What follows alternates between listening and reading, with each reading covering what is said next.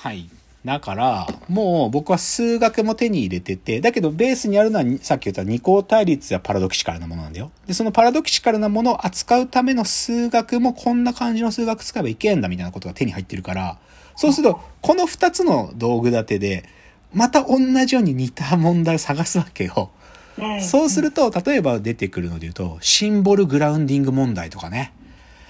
これは面白い問題なんだ。これははっきり言えば脳科学の連中は、僕はこの問題を真面目に向き合わないかければ脳科学解けないと思ってるレベルの問題なんだけど、まあ、クオリアの話とかも本質的にはここに触ってるんだけど、記号設置問題っていうね。記号とものっていうのがどう繋がっていて、それをどう意識の中で処理されるかってことにまで繋がるシンボルグラウンディング問題ってのがあるんだけど、僕はこれの答えを提示したいっていうなんか意図をこの辺で気づき出すんだよ。つまり、ここまでどっちかというと、社人文社会学、そして意味を剥奪した形での、どっちかというと原子科学ね、論理学や数学、哲学の話ってけど、こっから僕のテーマが自然科学まで及び始めんだよ。うん俺が考えてることひょっとすると自然科学の問題に触ってんのかもしれないと思うわけ。で、ここから自然科学のいくつかのジャンル言いますよ。まず物理ですよ。物理。で、はっきり言って、僕は、その、理論物理学特にね、の中で、さっきのゲーム理論みたいなのと同じように、なんか、そういうことにしてしよ、しとこうって言ってるものがいくつかあるのね、実は物理。理論物理学のもう最、一番イケてる教科書を読んでも、これ深く考え出すとわかんな、分かってないよねって問題がいくつかあるんだよ。物理の世界に。だめったに言っちゃえば、あの、いわゆるウェーブパーティクル問題。物質に粒子と波の両方の性質があるときに、でもそれは観測前は波なのに観測後は粒子として観測されるっていうあの話の、あれを物理的に書くのはシュレディンガー方程式ってやつなんだけど、はいその、で、その、言っちゃえば、波が粒子として観測されちゃうっていうのをね、まあ、スレディンガー方程式の波速の収束っていうんだけど、これ、どういうことなんていうの？要は、コペンハーゲン解釈っていうことで彼らはそういうことにしてるんだけど、でも、なんで、なんで、そうか書いちゃう、でも書いちゃうことでいろいろできることも増えるんだけど、これ、そもそも何なの？波速の収束ってって、なんか、ナイーブに考えると思うんだよ。で、このことにも触ってるって気づき出すの。で、それはどっちかというと、あの、物理のその分野だけど、あの、統計力学や熱力学の世界でも同じような問いがあって、熱力学第二法則って僕たまに言うんだけど、えまあちょっとあんまり言うのはあれだけど、マクスウェルの悪魔の話って、これも、熱力学の第三法則は解けてないけど、第二法則は解けてるっていう態度を取る物理学者の方が多いんだよ。第三法則はっていう、なんかそっちにはなんかパラドキシカルなこと残ってるけど、第二法則はパラドックスじゃないでしょっていう人多いんだけど、僕の態度は第二法則すら怪しいんだよ。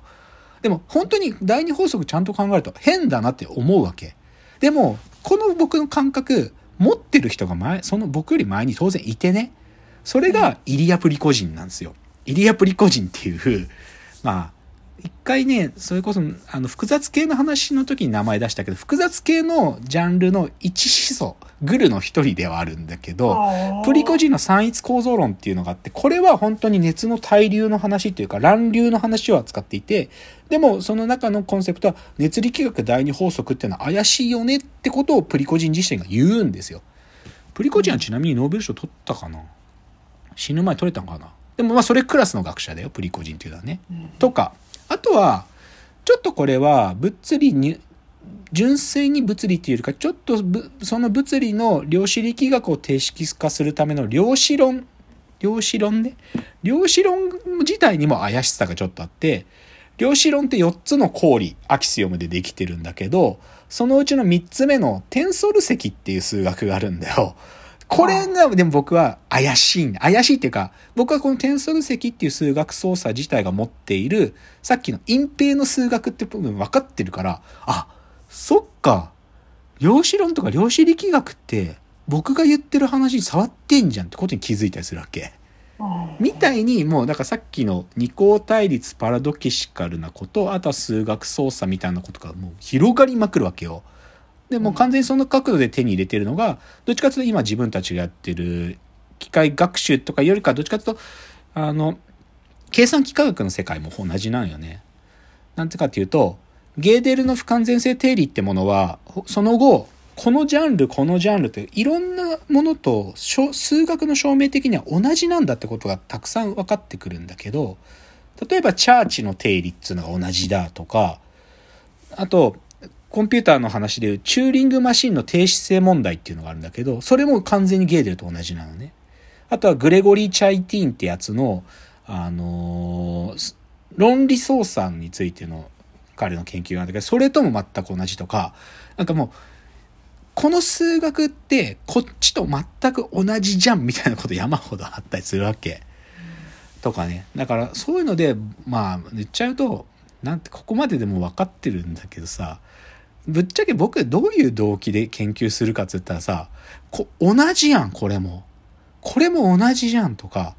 これもはっきり言って自分の見方、さっきのイメージ、コンセプトに使ったら、同じ問題として扱えるじゃんっていうことの発見こそが僕のエクスタシーなわけ。めっちゃ上がるの、そのそれに気づいた瞬間。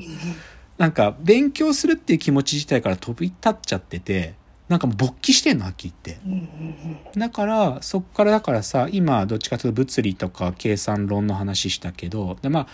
同じで、なんか計算論もさ、同じで、なんていうの、熱力学でさ、あの、エントロピーの話が射程に入っちゃったら情報理論の話もあって、シャノンの話とかも触れちゃうし、他にも、なんだろうな、もう少しね、人間のフィジカルっていうか、物質のフィジカルの話に行けば生物学の話で、進化ってのはどう起きるかっていうね。まあ、あのー、牧祐介の自我の起源とか読むと少し出てくるけど、リチャード・ドーキンスとスティーブン・ジェ・グールドっていう二つの対立する学者たちがいるんだけど、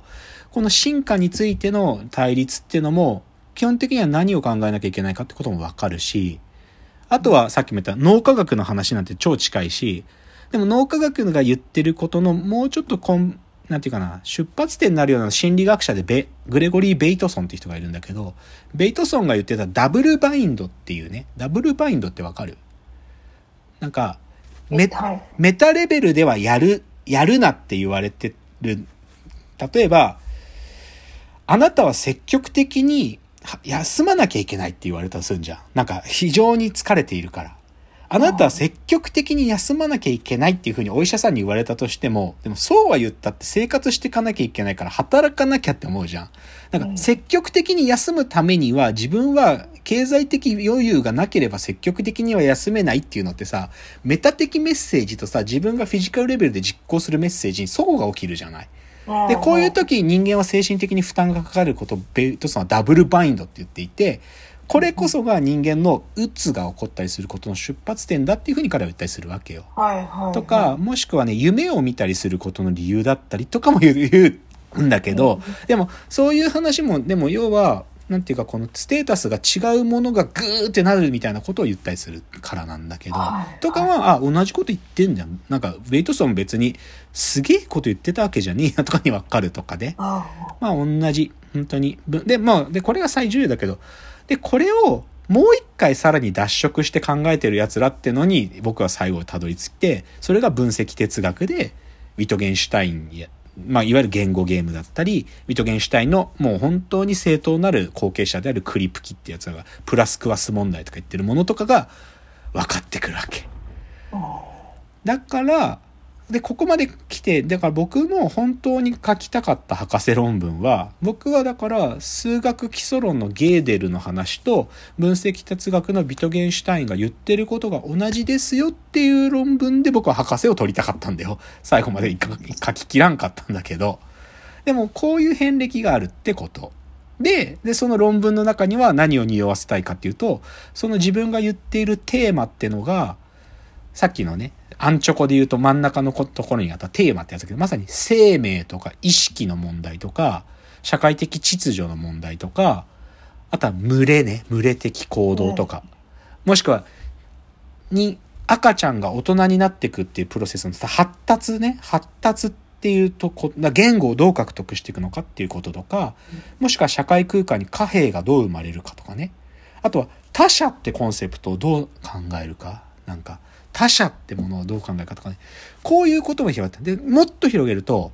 それこそ脳科学的なクオリアの問題とかね。あと一番行き切ると、時間の問題も触るんだよね、これ。マクタガートっていうイギリスの時間学者、時間哲学者がいて、マクタカートの時間の A 系列、B 系列ってこれすっげえむずいから喋らないけど、でも時間やってるやつで、マクタガード知らないやつモグリなの。で、だけどマクタガードが言ってること超むずいんだよ、はっきり言って。超むずいんだけど、マクタガードが読めるやつっていうのは僕と同じ地平にいるやつなの。僕からすると。で、まあ、最後の解釈のところに態度の分かれ道があるんだけど、でもマクタガード読んで、ある程度言ってること分かるってやつは、僕が言ってる二項対立の話とかパラドックスの話多少分かってる奴らで、僕はこれ一応フィルターにしてんだよ。マクタガート読めるかみたいな。でも、でもそういう時間の問題までその射程を持ってるってこと自体が僕にとってのエクスタシーなんよね。うん。で、じゃあちょっと次が、まあ、だいつもだと最後のチャプターなんだけど、ちょっと今日まだ話せてないのが、じゃあ僕が、その、自分がこれもかん同じじゃんって問題だって思ってる時に、でも道具立てとして使ってる数学があるって言ったでしょ？さっきの。エクセルで言うと、隠蔽の数学っていうのとアジャンクションっていうのがあって、これは、なんかさっき言ってた、ゲーデルとかとはちょっと違くって、完全に僕の道具としての数学なのね。だこの辺をちょっと喋ると、言論の話がちょっと触れて、で、そのためにはこの本がわかるといいよってとこまでいけるんで、ちょっと最後のチャプターそこまでいけたらって感じですかね。じゃあ、最後です。